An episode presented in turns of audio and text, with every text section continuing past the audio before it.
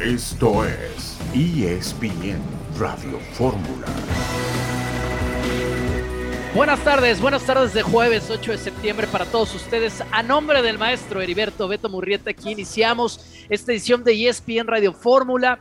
Eh, llueven las condolencias en el mundo del deporte. Ha muerto la reina Isabel la monarca del Reino Unido, desde equipos de la Premier, todos, comenzando con el Chelsea, el Wolverhampton, el Aston Villa, obviamente la Premier League y mucha gente alrededor del deporte está inundando las redes sociales con esta noticia que es pues un tema a nivel global. La reina Isabel, que inaugurara la Copa del Mundo de 1966, entregó el trofeo en aquel momento a pues el campeón Inglaterra y en ese momento no la Copa FIFA, la Copa Jules Rimet. Estuvo presente en la inauguración de los Juegos Olímpicos también de Londres y asistió a Wimbledon desde 1957, una figura tan representativa de una nación tan grande y poderosa que obviamente toca y toca fuerte el mundo del deporte. Aquí estamos, los saluda Toño Rodríguez, se lo dicho a nombre del maestro Beto Murrieta con Eitan Benerra. Eitan, ¿cómo estás? Buenas tardes.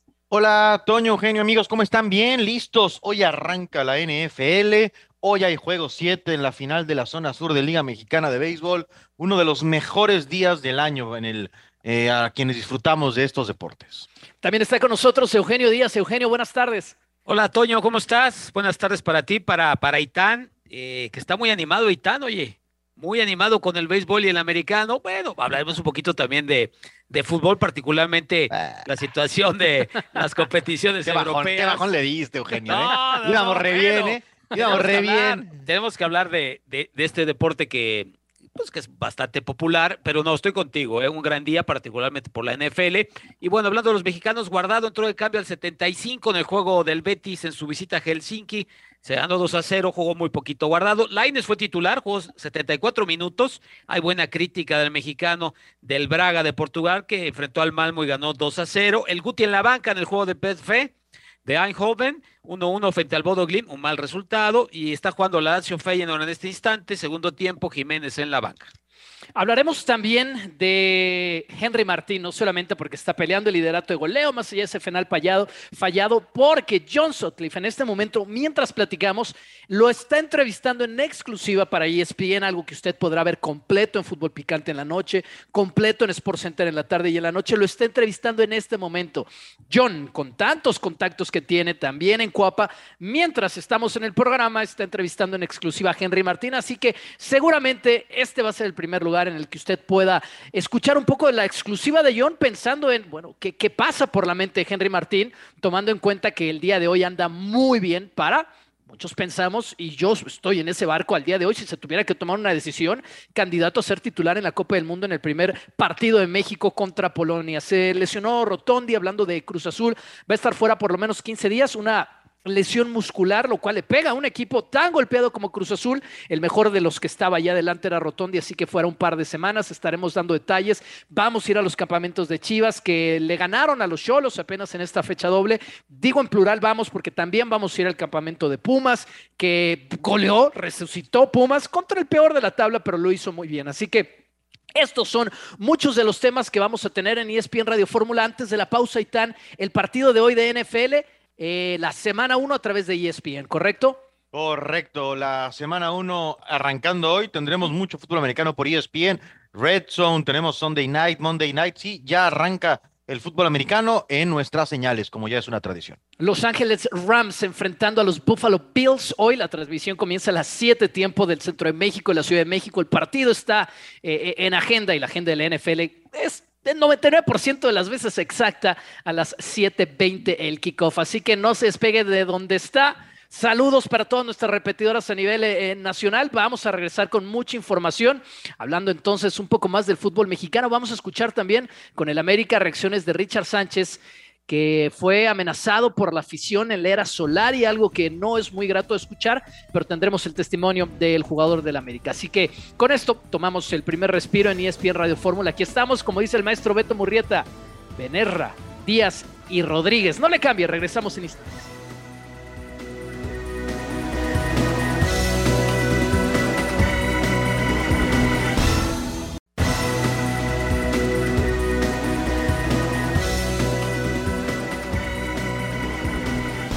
Ocho victorias consecutivas del América y ocho goles en la temporada de Henry Martínez. Claramente el rival a vencer por ahora, eso dicen los números, junto, junto con los rayados del Monterrey. Henry Martín, que ha platicado en exclusiva con John Sotcliffe, estamos a punto de soltar esas reacciones. Antes que eso, Eugenio, quiero escuchar tus comentarios sobre el momento que está viviendo Henry Martín y si tú crees que, que es un candidato, digamos, pues quizás hasta el número uno para ser titular en la Copa del Mundo. Mira, la verdad de inicio yo pienso que no, que no es número uno, porque si bien es cierto Jiménez no pasa por un gran momento, juega en una mejor liga y da la impresión, por lo que vemos del técnico argentino que dirige a, la selección mexicana, eh, que tiene preferencias por los jugadores de afuera. E, e, eso es lo que parecería a lo largo de todo este proceso con el señor Martino. Eh, hay que esperar, yo pienso que igual hacia el final puede haber duda dependiendo cómo lleguen los futbolistas, faltan un par de meses, eh, si eh, Jiménez mejora o no, eh, si va teniendo más minutos, porque ahora ya hay problema hasta de la titularidad, ¿no? Y entonces sí, por ese lado parecería que se puede ir abriendo una, una posibilidad, porque 9-9, pues no hay muchos jugadores mexicanos que puedan llegar a ser candidatos y, y que hagan goles pues menos, ¿no? Y que pasen por este buen momento, pues menos. Eh, seguramente que va a ser ruido. A mí me parece que sería la opción dos hoy, aunque podría cambiar ese rol en dos meses, dependiendo de lo que suceda con, con Jiménez. Oye, Itán, pero, pero no es claro que el que está en mejor momento de todos es Henry. Sí, pero no siempre van a la selección los que están en mejores momentos, si no tendríamos como el 40% de los que van a ir nada más en, en, el tricolor. Entonces, creo que sí, que, que eso Creo que hay menos debate en quién está en mejor momento de en quién debe ser titular por, por el nivel de oposición que por la confianza, pero creo que la está pasando muy bien y es un momento ideal para cualquier profesional engancharse unos meses antes del Mundial. Pues el tema es ese, y, y, más con los goles. Yo soy de los que cree que esto debe ser como una carrera de caballos, tan simple como el que el que mete la nariz primero, el que está mejor en ese momento de cruzar la meta, es el que tendría que ser el titular. Claramente yo no soy el técnico de la selección nacional, pero sí soy de los que se preguntan seriamente, pues, eh, eh, ¿en qué más se va a fijar un entrenador? Una selección que no está quizás tanto para, para respetar jerarquías como para respetar momentos, porque a México tampoco le sobra nada. Ahora bien, Eugenio, hay una diferencia importante entre ser titular en la Copa del Mundo, ese primer partido contra Polonia, a ser titular o recibir una de las dos oportunidades que vienen en la fecha FIFA de este, de este mes de septiembre, los partidos que tiene México, eh, que es el último ensayo, digamos, en fecha FIFA para la Copa del Mundo. ¿No, ¿No crees que por lo menos en uno de esos valdría la pena echar a Henry Martín de titular? Sí, es muy probable.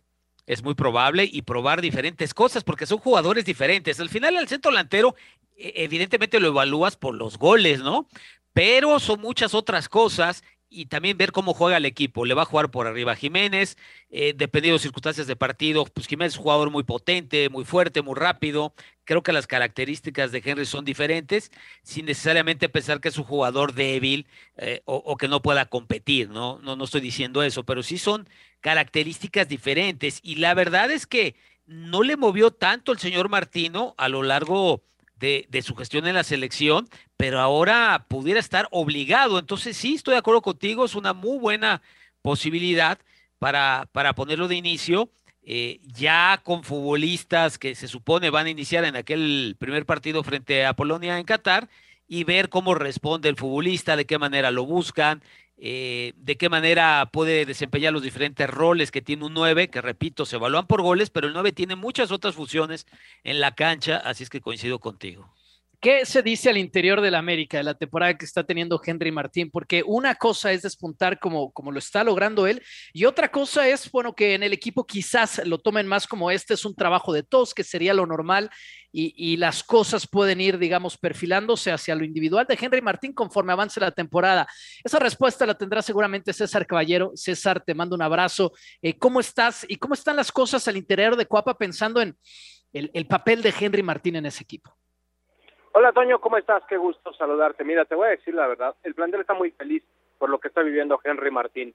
La verdad es que el último año que vivió Henry fue difícil, tuvo problemas deportivos, tuvo problemas personales, la verdad es que el futbolista se veía totalmente agobiado y sus compañeros se daban cuenta, eh, no te voy a decir que sufrían a, al unísono que él, pero por supuesto que lo veían en mala forma, lo veían que no estaba disfrutando las cosas y esa es una situación que como grupo no suma. Hoy ven a un delantero que está totalmente recuperado en el anímico, que en lo futbolístico pasa por un buen momento, entonces realmente hay un sentimiento de alegría porque hoy Henry está disfrutando de nuevo de nueva cuenta el fútbol, está volviendo a ser ese tipo de luchón, ese tipo que aparece siempre en el momento adecuado y que por supuesto siempre trae puntos importantes para el conjunto americanista. Hay mucha unión en ese vestidor y te puedo decir que sí, están muy contentos con lo que hoy vive Henry y hoy también tienen, si no la premisa de ayudarlo a llegar al Mundial, sí que todos puedan colaborar un poco para que siga dándose a notar y que siga en el radar del Tata Martino. Pues ese es el tema y lo vamos a escuchar porque ya tenemos las reacciones de la exclusiva que le acaba de dar a John Sutcliffe hace apenas unos instantes. César, por favor, no te vayas. Tenemos más preguntas y más que ahondar del tema América. Vamos primero, la exclusiva de John con Henry Martín, algo de lo que usted podrá escuchar completo hoy en la noche en Fútbol Picante y en Sport Center. Henry Martín, ¿cómo describirías el momento que estás pasando? Magnífico me encanta, me encanta lo que estoy viviendo, me encanta cómo me siento, creo que es lo más importante, fuera de los resultados, fuera de, los goles y, asistencias, eh, el cómo me siento. ¿Cómo, recuperaste ese olfato? ¿Qué, ¿Qué, fue el proceso para sentirte cómodo otra vez? El trabajo mental, eh, psicológico, eh, creo que era algo que me estaba faltando porque yo me estaba muy, estaba muy enfocado en trabajar definición y definición. Decía, bueno, estoy fallando, tengo que ir a la, quedarme más tiempo a hacer definición, quedarme más tiempo a, no sé, a, controlar la pelota, que ayuda obviamente, pero creo que no era lo más importante. En cuanto empecé a trabajar eh, lo mental, fue que realmente vi un cambio. ¿Cómo te gusta a ti aceptar esa adrenalina, esa presión, Henry? Tienes que confiar en lo que sabes hacer, saber que sabes hacer tu trabajo y ya, es, eso, confianza, disfrutar. Hablo, hablaba mucho al regreso de, este Henry de el disfrute, de que yo estaba disfrutando los partidos, porque muchas veces cuando estás ya en este medio, en este equipo, eh, en instancias ya mientras más alto llegues, más presión hay, eh, más exigencia hay. El saber que tu futuro quizás no estaba en el América, ¿cómo tomabas eso, Henry? Bueno, obviamente te genera más presión porque yo no me, quería mover de aquí, yo quería seguir aquí. Entonces, leer, no precisamente, eh, porque a mí nunca se me acercó el, presidente o, Diego Ramírez o, alguien de directiva a decirme, Henry, ¿sabes qué? Hay opción de que salgas, este, estamos buscando salida. Realmente no hubo eso. Entonces yo lo, veía por fuera y decía, ¿será cierto? No. Entonces esa incertidumbre obviamente te genera presión, te genera miedo de, salir y dices, ¿y ahora qué voy a hacer? ¿Y qué va a pasar? Estoy a nada del mundial y, perder este, estar en este equipo, lo que te puede dar este equipo, porque hay grandísimos jugadores que, bueno, como nueve te asisten mucho, tienen muchas llegadas. Eh, entonces digo, no, no, no puede ser. Entonces fue donde empecé a ponerme las pilas realmente, a trabajar en lo, en lo mental. Eitan, pues le, le, dio la vuelta a la situación Henry y si quieres también preguntarle algo a César. Eh, solamente, eh, César, respecto a eso, tú que estás más cerca, más allá de, un eh, contacto ocasional, lo que escuchas de Henry Martín, ¿sí es lo que te parece que ha ocurrido después de, que ya le daba estas declaraciones a, John? ¿O agregarías tú algo más que le ha permitido estar en este gran momento? Hola, Itán, ¿cómo estás? Qué gusto saludarte. Sí, la verdad es que se ha sincerado mucho Henry Martín en esta entrevista con John Sutcliffe recuerdo bien conferencias de, del semestre pasado donde él mismo aceptaba que estaba pasando por momentos muy complicados en el tema anímico, donde él se daba cuenta que, que por más que lo intentaba, los goles no caían y que comenzaba a perder terreno con Funes Mori, con el Chaquito Jiménez. No vamos tan lejos. Hace un mes y medio, la verdad es que Henry no figuraba en la carrera mundial y hoy estamos pensando que quizás sería la mejor opción para ir de titular contra Polonia en Qatar. Entonces, ha sido un, giro de, de 180 grados totalmente para Henry Martín, pero sí pasó momentos muy difíciles. Te puedo decir que el tema de la acusación que pasó su hermano por por una supuesta agresión sexual en contra de, una señorita en, el apartamento de Henry, eh, el tiempo que tuvo que pasar en prisión el hermano de Henry, por supuesto que eso también le afectó y la imagen pública también se vio afectada. Entonces, todo eso se le juntó, fue un cúmulo de situaciones que realmente tuvo a Henry Martín en la lona y que hoy, afortunadamente, gracias a su trabajo y a esa fortaleza mental que hoy señala, está de regreso como una de las opciones importantes en el fútbol mexicano. Henry es un tipo abierto, es un tipo derecho, te aseguro que no le mintió en ningún momento ni quiso esconder nada en la entrevista con John. Lo que te cuenta es lo que sucedió. Yo me tocó verlo y Henry realmente estaba decaído siempre y hoy lo vemos muy diferente. Saludos César, hola Eugenio Díaz. Eh, falta muy poco para el corte, pero te adelanto la pregunta. ¿Cómo se ve a este jugador mexicano eh, dentro del grupo? Porque suele, eh, el 9 de la América suele ser una gran figura, ¿no? Así rápido. Cabañas, Outes, Benítez, Villic, de los mexicanos Hermosillo, Luis García, no sé si meter a Uribe. ¿Cómo lo ven allá adentro? Porque me parece que que si bien es cierto, es un buen goleador, es un jugador que está pasando por un momento, no es muy mediático y no es una figura del fútbol mexicano.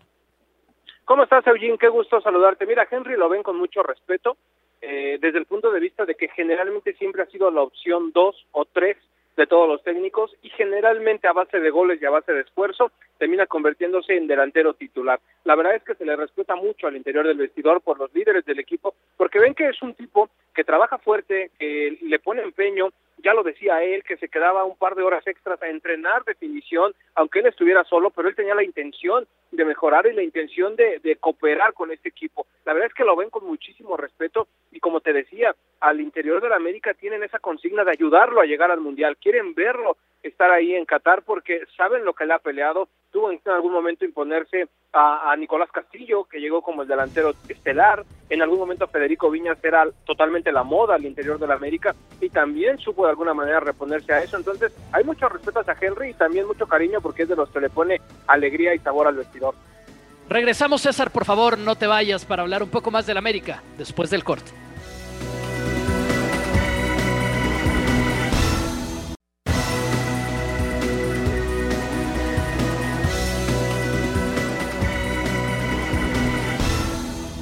¿El ciclo con América se puede extender, Sí, claro, estamos en, pláticas. Por supuesto que, como se lo dije hace rato, mi prioridad siempre va a ser el club. Eh, ya se está trabajando en ello y, mi contrato termina en diciembre, ¿no? Así es que si, si, si, si conviene a ambas partes, por supuesto que, como ya lo dijo el presidente Baños, pues a mí también me, gustaría continuar muchos años más en el club y de no ser así, pues bueno, también tengo que explorar otro, otros destinos porque, porque, bueno, yo voy a seguir jugando por muchos años más. Guillermo Ochoa, quien escuchamos en entrevista con varios compañeros de la prensa el día de ayer en la noche, pensando en una posible renovación con las Águilas del América. El tema está en la mesa. Eh, se ha platicado que, van a llegar o ya tiene ofertas de la MLS. Todavía nada está dicho. César, antes de, despedirte, si nos puedes dar un poco de contexto, vamos a escuchar reacciones de Richard Sánchez de lo que dijo hoy en Cuapa. Sí, César.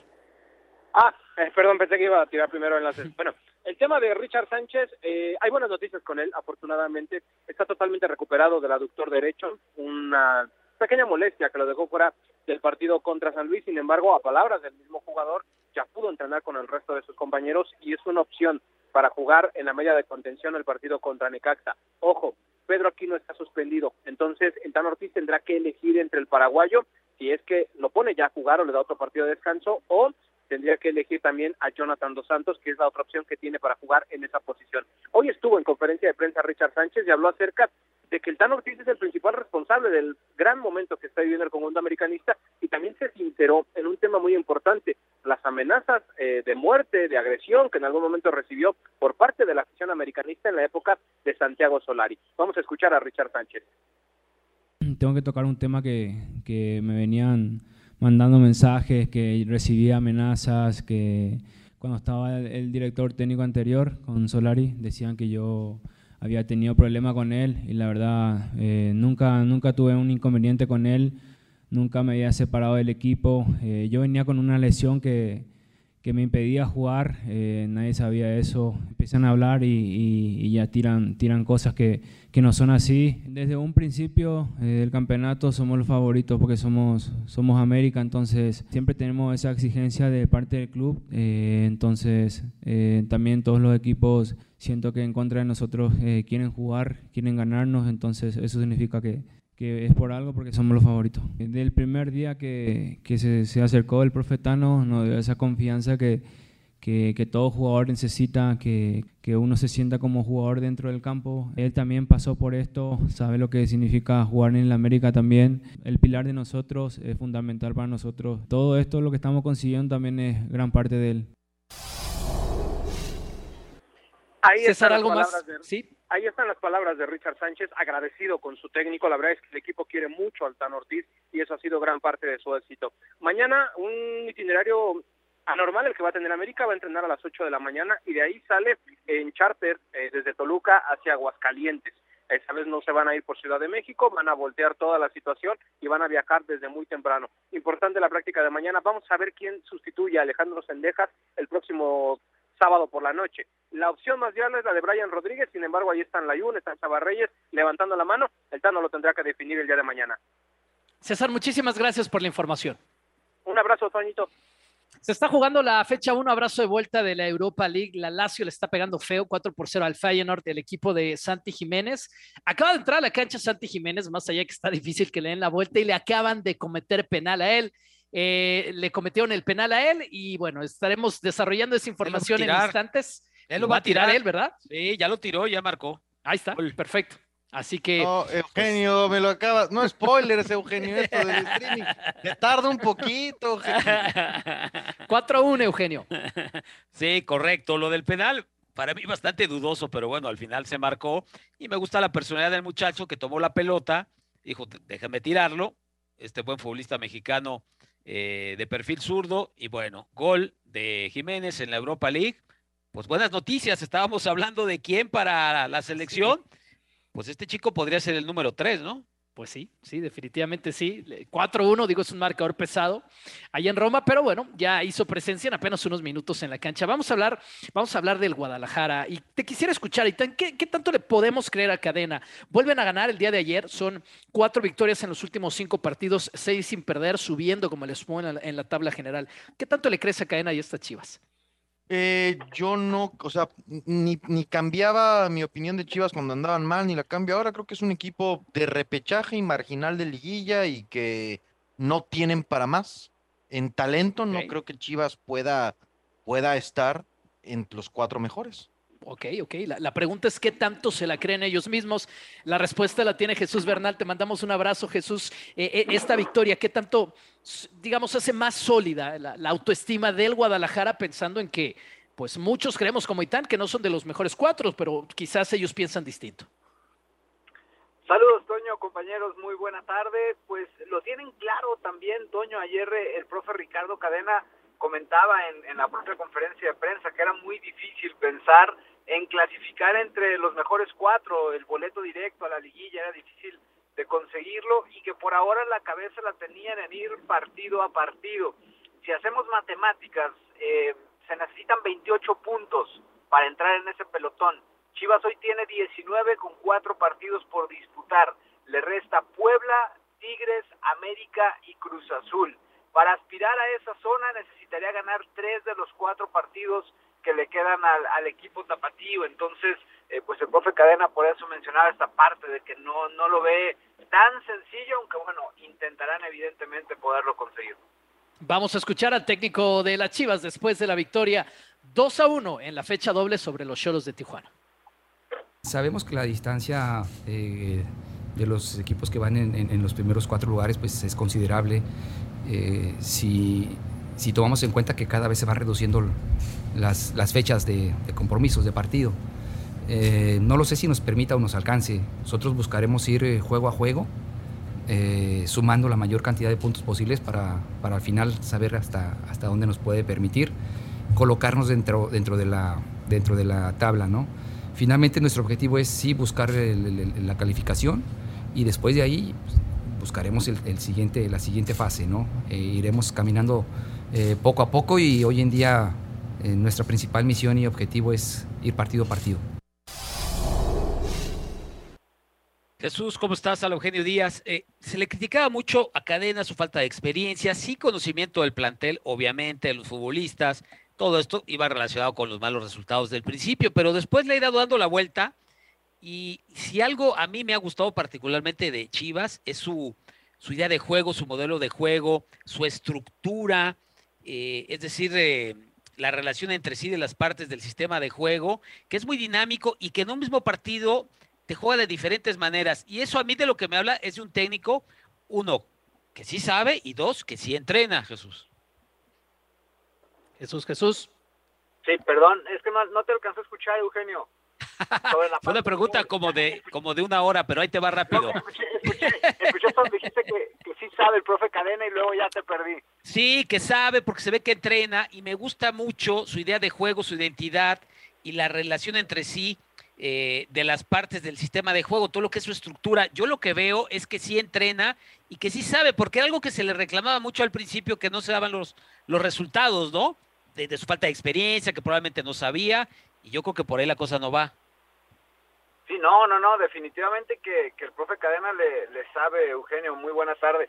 Eh, nos ha tocado ingresar porque él también tiene esta apertura de permitir ingreso a los medios de comunicación una vez por semana, sobre todo ahora que las cosas han andado bien y, pues ver los trabajos, ¿no? Y comienzas a ver sus mecanizaciones, las jugadas que está planeando, eh, por dónde va a atacar, por dónde va a buscar neutralizar al rival en, en el juego del fin de semana. La verdad es que sí es muy variado en ese sentido eh, semana tras semana pues ves eh, que hay eh, entrenamientos, trabajos diferentes con base en el rival que le va a tocar enfrentar y, la situación es esa, ¿no? Que, que a final de cuentas ha, puesto mucho empeño, mucho trabajo, también hubo un, cambio en él, digamos, porque se volvió mucho más exigente y también nos tocó ver esa parte desde que lo anunciaron ya como el técnico oficial. Entonces, pues bueno, prueba de su trabajo, ahí está, ¿no? Esta racha ya de seis partidos sin conocer la derrota.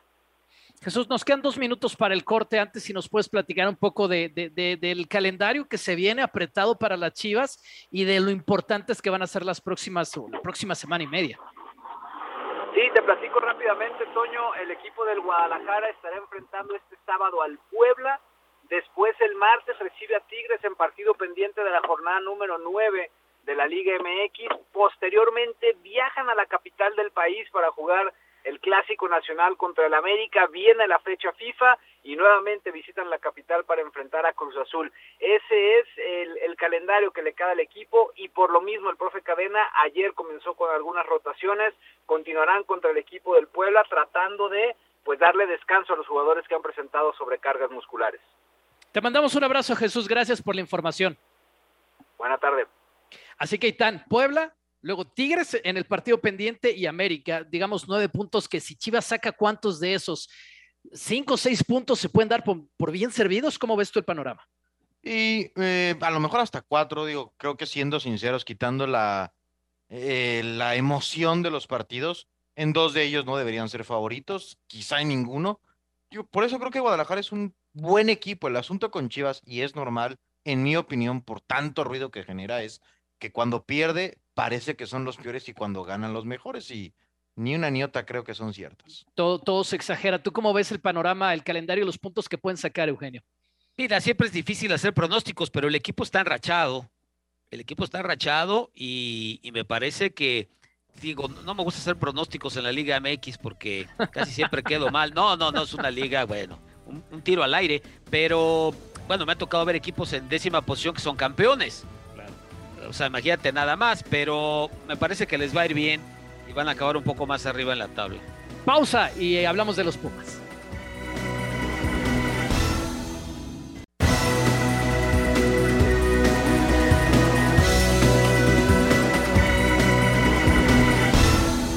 La actitud del grupo es eh, sublime, la garra que tuvo es increíble, como lo demostró mucho tiempo, nos costó sostenerlo en un momento del torneo y esto es por goles.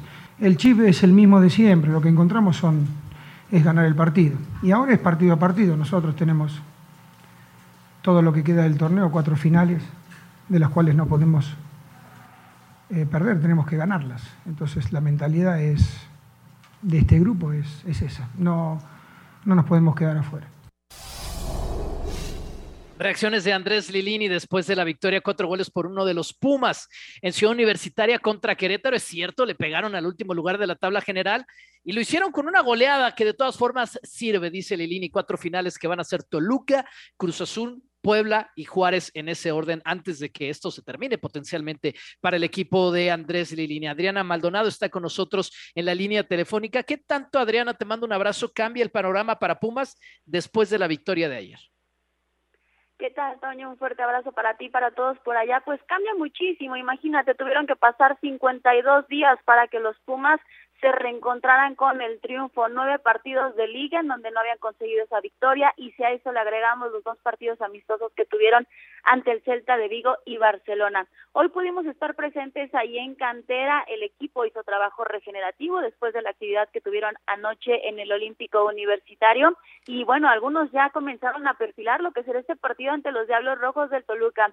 Bien lo apuntaba Lilini, también te escuchaba mencionarlo, Toño, quedan cuatro finales y de los rivales que quedan, parece ser que Toluca podría ser el equipo más peligroso que le falta enfrentar al equipo de los Pumas. Pudimos ver que el semblante cambió en varios eh, de los jugadores, un poco más sonrientes respecto a lo que habían presentado en los últimos días debido a los malos resultados que habían registrado en el torneo. Pero bueno, no todos son buenas noticias. También hoy tuvimos el reporte médico ya de Igor Meritao, el brasileño que ayer tuvo que salir de cambio en los primeros minutos de juego. Parece ser que se resintió de esa sobrecarga muscular, presenta una molestia en el abductor y todo apunta a que sería baja alrededor de dos semanas. Entonces, vaya lío en el que está ahora Andrés Lilini de, cara a esta recta final del torneo porque está perdiendo un elemento muy importante en el medio campo como lo es Igor Meritao. Sí, sí, sí, indispensable, indispensable definitivamente.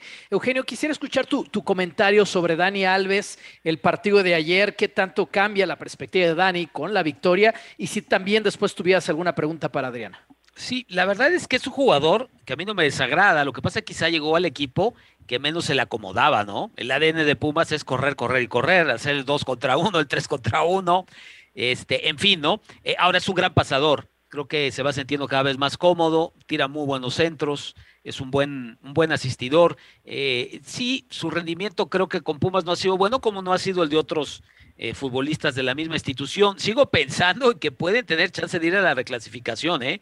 Sinceramente te lo digo, porque Cholos viene a la baja, San Luis viene a la baja, Juárez viene a la baja, y si se orientan los astros, eh, creo que todo puede suceder este, en ese sentido. Es cierto, le ganó un equipo muy débil, pero pues la victoria vale tres puntos y el ánimo ¿no? de un equipo tan, tan decaído, eh, creo que le viene muy bien este, estos tres puntos. De eso a las locuras que luego se dicen, que es equipo grande, que si candidato, no, ahí, no me meto, Toño, la verdad. ¿Y alguna, alguna pregunta para Adri, Eugenio? Acerca precisamente de Pumas y el calendario, ya hablaba de que quizá el más difícil es Toluca. Yo te soy sincero, viendo el mal momento de Toluca, Adriana, yo pienso que Pumas puede ganar en la altura de, de Toluca. Pues la verdad, Toluca ha venido a la baja y en las últimas jornadas no es el mismo Toluca que arrancó el torneo. Usted recordará muy bien que no salía de los primeros tres puntos de la clasificación. Hoy parece ser que el equipo de Nacho Ambriz ya está desconcentrado en este cierre. Y bien lo apuntas, esto era lo que le hacía falta a un equipo como, como Pumas, reencontrarse con la victoria para recuperar la confianza y bueno, por supuesto también mejorar el ambiente anímico. Y bueno, te escuchaba hablar de Dani Alves, recientemente estuvo eh, como invitado en un podcast ahí con su compañero Efraín Velarde y el propio brasileño, eso era lo que decía, que le faltaba adaptación al fútbol mexicano y que tuvieran calma porque con el tiempo se iban a ver los resultados y bueno, hoy ya liga tres asistencias en el fútbol mexicano y el partido de anoche, a mi parecer, ha sido uno de los mejores que ha dado Dani Alves desde que llegó a México. Se muy cómodo, sí, con mucha confianza, más a profundidad de Dani Alves, si usted lo quiere escuchar en Star Plus, en Hugo Sánchez presente una entrevista muy completa con el eh, jugador más ganador en la historia de este deporte. Adriana, muchísimas gracias por la información. Un fuerte abrazo, buena tarde. ¿Qué va a ser primero, Itan, NFL o Liga Mexicana de Béisbol? Tú pones el orden. Eh, yo creo que NFL, porque es el primer juego de la temporada, luego le seguimos. Creo que siguen jugando los Diablos y los Leones, van como 692 a 690, pero ahorita damos actualización. Hoy arranca, amigos, el fútbol americano profesional. Yo estoy convencido que es la mejor liga del planeta y a partir de hoy los juegos cuentan. Bills contra Rams por ESPN. Muchos dicen que será el primero y el último, porque hay quien cree que se van a enfrentar en Arizona en el Super Bowl. La NFL y esta liga, que personalmente insisto, todo lo hace bien, parece que maquiavélicamente nos entregan un gran primer platillo para el kickoff de la temporada. Eh, ¿Quiénes apuntan como, como favoritos esta temporada y tan para ti? Habla, personalmente creo que Kansas City y Green Bay, eh, el equipo de Buffalo es el que más, de acuerdo a las casas de apuesta, que son muy certeros, posibilidades tiene de quedar como campeón por primera vez desde los 90, cuando perdieron cuatro seguidos. Están muy metidos en la plática de ganar el Super Bowl, de ir por la conferencia americana para representarlos en el Super Bowl. Está Green Bay y Aaron Rodgers. Hay muchas historias alrededor del fútbol americano. Tom Brady, 45 años, se retiró, duró como 15 minutos en el retiro y vuelve para tratar de volver eh, a ser campeón. Entonces, hay muchas historias, insisto, de esta, de esta liga que parece que, que ha sabido manejarse y venderse muy bien. Claramente el único partido con el que arranca la semana 1 es el partido de hoy, como hemos dicho a las 7 en ESPN, los Rams enfrentando a los Bills. El Monday Night que nos va a traer a los Seahawks enfrentando a los Broncos y en medio toda la actividad del domingo que va a tener en el, en el Sunday Night el juego de los Cowboys enfrentando a Tom Brady y a los Buccaneers. Eh, ¿qué, ¿Qué piensas que puede venir esta campaña para el equipo de la estrella solitaria y tan? Siempre los aficionados esperando algo, siempre los aficionados quedándose con las ganas. Y creo que se seguirán quedando con las ganas. Eh, la línea ofensiva ahora no es tan buena. Eh, yo creo que tiene un coach mediocre en Mike McCarthy, que el próximo año seguramente Sean Payton será su entrenador. Hay expectativas, su división es menos mala que el año pasado. De hecho, está muy parejo el pronóstico con Filadelfia para el campeón divisional. Entonces, este puede ser un año en donde quizá los dos equipos más populares de México no la pasen también, hablando de Pittsburgh y de Dallas. Eh, pero veremos cómo arrancan el domingo. El año pasado llevaron al límite a los Bucaneros también en semana uno, cuando Tampa Bay estaba estrenando campeonato. Claro, ¿y qué, equipo se te hace intrigante, perdóname? Que creas que va a pasar de algo bueno a algo, pues quizás extraordinario para esta campaña, con todos los cambios que han habido, obviamente con, con la llegada de los novatos. ¿Qué, ¿Qué equipo, qué equipos crees que van a ser interesantes en cuanto a un salto de calidad? Eh, Los Ángeles Chargers están bien interesantes, un coreback de tercer año con Justin Herbert, eh, muy buenos jugadores, un coach que el año pasado fue muy agresivo y que por eso no estuvieron en playoffs. Ellos parecen ser los encargados de eh, para dar el siguiente paso. Y hay que ver también a los Delfines de Miami porque han invertido buen dinero en estas filosofías ofensivas como para tratar de volver al, eh, a los primeros planos. Por cierto, Santiago Jiménez acaba de meter otro gol, así es que doblete del mexicano, ¿eh? Qué buena que eso, noticia. Que eso sirva de parteaguas de paréntesis para pasar al tema del béisbol. Y aquí te queremos escuchar a ti, Eugenio, que estás viendo el partido. Háblanos de Chaquito. Sí, el gol viene de un tiro que pegan el palo. Yo no sé si la pelota terminó por entrar o no, pero bueno, en el contrarremate él estaba muy atento, típica jugada de centro delantero para empujar la pelota. Estoy esperando a ver si oficialmente ya se lo dan, eh, pero bueno, eh, el doblete pues es muy bueno, ¿no? Estás debutando literalmente en Europa League. Para mí la pelota ya había ingresado, pero repito, estamos esperando el informe oficial. Si es así, pues imagínate tú dos goles en Europa para este joven que va llegando pues muy importante, ¿no? Más allá de que el partido pues lo van a perder con la Lazio, eso es un hecho. Eh, ¿Nos describes otra vez la jugada que se está revisando, por favor? Sí, sí, sí, viene un tiro, un tiro dentro del área, no alcanzo a ver quién fue el, compañero que le pega, no sé si fue Cataldi o quién le pegó, y la pelota pega en el, en el, en el palo, en, eh, la parte interior, y para mí pica dentro de, del arco, es, es, una opinión personal, eh, no sé exactamente al final a quién le van a dar el gol, ya te voy a dar, ya te voy a decir en un instante más. Y él estaba literalmente en el palo contrario ahí pegado y, empuja la pelota, literalmente jugada de, de nueve de área. Sí, se lo dieron a Jiménez, oficial, doblete. Ok, ok, cuatro por dos.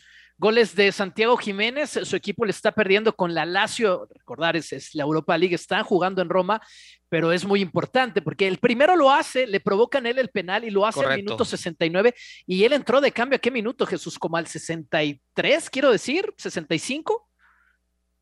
O sea, Al 64. Ac acababa de entrar a la cancha, en cinco minutos produce un penal, lo cobra gol y al 88 el 4 por 2 que significa mucho para, para lo que va a ser ese standing en el grupo de la Europa League. Así que muy bien por Santiago Jiménez y muy bien Aitán por los Leones de Yucatán. Yo no puedo creer lo que pasó en el juego ya esta madrugada. Yo los dejé honestamente 18-18. Estamos hablando de la Liga Mexicana de Béisbol, la final, el juego 6 eh, en la región sur, ya los sultanes de Monterrey están esperando en la Serie del Rey. Y los Leones de Yucatán, pues más que Leones sabe Fénix, ¿no, Itán? Pues sí, en una serie pues muy polémica, en una serie llena de situaciones. Necesitaban cinco carreras en la novena entrada, hicieron cinco carreras en la novena entrada, 18-18, luego hicieron tres carreras más, total que hoy juegan al límite por un boleto a la final. Debe ser un gran espectáculo. No necesariamente son juegos de béisbol del todo bien jugados. No es normal que haya tantas anotaciones, pero son muy emocionantes. A ver quién acompaña a los sultanes. La serie del Rey, como se le conoce, la serie final la tendremos por ESPN a partir del sábado. Y hoy, pues muy atentos porque son juegos muy divertidos. Gana, pierden, gana, pierden. Eh, a ver quién acompaña a los sultanes de Monterrey. Sería un colapso histórico de Diablos si es que no pueden ingresar a la final. Marcaron penalti, no, a ver, ya hablen de la Europa League. Si quieren hablar de la Europa League, ya que confirmen el penalti al Chaquito y que mete el triplete y nos vamos al Ángel todo. A ver, Eugenio. Sí, es una jugada barrida dentro del área. Para mí no hay penal. El árbitro dice que hay penal. En teoría lo va a cobrar Jiménez, pero el VAR ya le habló y está viendo la jugada en este instante. No hay a ver, penal. espérame, espérame. Acababa de meter gol Jiménez Sí. y un minuto después Sí, sacaron y le hacen penal a Santi Jiménez. En teoría, a ver, el árbitro va a decir, ya fue a ver al VAR, momento señores, hace la seña del VAR y dice, no hay penal, me equivoqué. ya, el ya, VAR ya. le compuso Pues- la pues- plana. Pues sigamos entonces con, con el béisbol, Eitan. Y si hay noticias, nos interrumpes, Eugenio, porque Dale. es un partido en el que todo puede pasar. Y lo de anoche, Eitan, o sea, ¿cómo le sacan ese partido a los Diablos? Porque uh, ya, ya los dábamos en la Serie del Rey. Sí, eh, la verdad es que los Diablos, como, como los equipos en la zona sur, extrañamente, o en esta temporada, no tienen picheo. eh, su cerrador está pasándola muy mal. Recordar que era Antonio Osuna su cerrador. Ese eh, lanzador, Antonio Osuna, no, Roberto Osuna, ese de grandes ligas era su cerrador. Se va a Japón por una mejor propuesta económica. Ellos trajeron a este pitcher rondón de Venezuela que estaba en Aguascalientes y ayer no sacó un solo out, le hicieron cinco carreras y la han pasado mal, la verdad es, es bien difícil, pero le pasa a cualquiera, decíamos, más de 40 carreras en un juego de béisbol. No es exageración cuando les digo que en grandes ligas hay semanas que equipos no hacen las carreras de un juego aquí en la capital.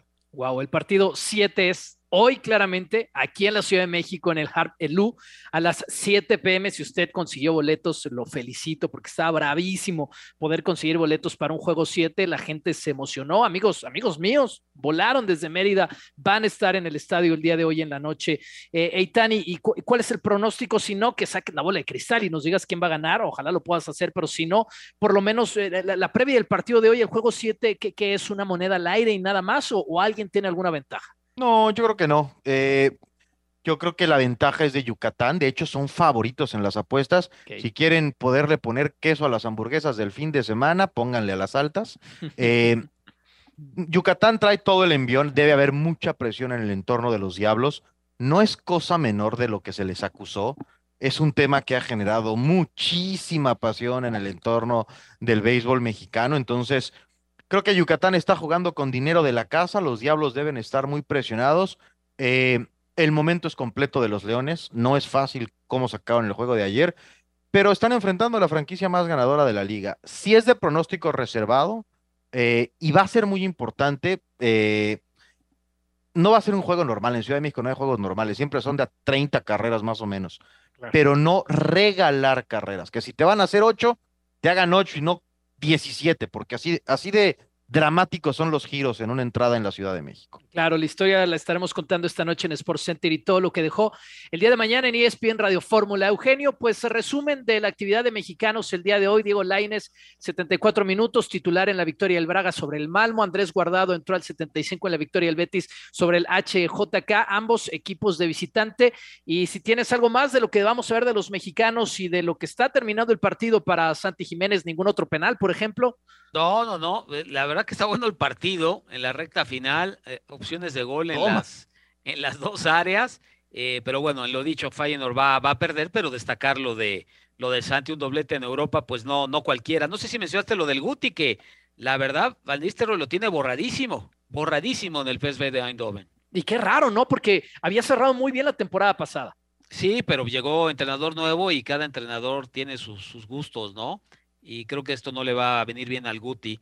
Eh, de cara, no quizá que no lo convoquen para el Mundial, pero de cara a la posibilidad de realmente tener chances de jugar, ¿no? Pues sí, pues sí, era titular indiscutible la temporada pasada en el equipo de, de los granjeros. Le están pegando al Manchester United en Old Trafford. La Real Sociedad, qué bien se le da la Europa League a los equipos españoles. La Real Sociedad está yendo a Manchester y al minuto 94, a menos que ustedes tengan otra información, algo que esté cambiando en este instante, el Manchester United pues lo está perdiendo. Méndez. Ya fue, ya fue. Hizo, hizo Ya la es anotación, oficial. pues ya está. Wow, Se wow. llamaba. Así que mal en la, en la, en la Europa League, eh, después de que, de que este equipo pues la ganó hace no mucho, el Manchester United perdiendo entonces contra la Real Sociedad en más resultados, el empate del PSV contra el Bodo Glimt, de lo que ya hablamos uno por uno, el Arsenal que gana en Zurich, dos goles a uno de visitante, la Roma que cae en su visita al Ludogorets, dos goles por uno, el Ouch. De lo que ya hablábamos, el Mónaco lo va a ganar uno por cero de visitante, el Sheriff, que fue la nota en algún momento en la Champions pasada, lo gana 3 por 0 también en su visita. Así que con esto estamos cerrando,